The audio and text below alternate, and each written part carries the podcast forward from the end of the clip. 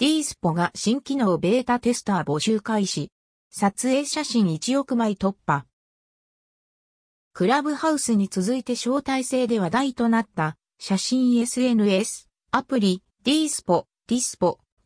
レトロな雰囲気の写真の撮影ができ、翌朝9時にならないと写真が見られないという使い捨てカメラをイメージしたカメラアプリ。D スポ、ディスポの写真が1億枚突破。本日、D スポ、ディスポにユーザーが投稿した写真が1億枚突破したと発表。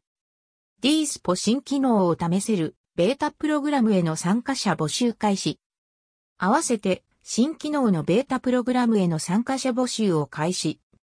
日本語版ベータプログラム申請フォーム。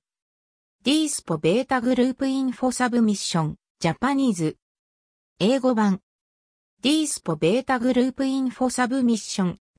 上記フォームでメールアドレスや氏名ほか記入の上、送信すると応募完了。日本での人気を考慮してのことか日本語版のフォームも準備してある模様。インスタの投稿やストーリーなんかも日本語版が別途投稿されたりもあるので、その流れかと。新機能をいち早く試したいという形は、ほぼしてみると良いかも。D スポテスト新機能。4月23日追記。ヘッダー画像編集。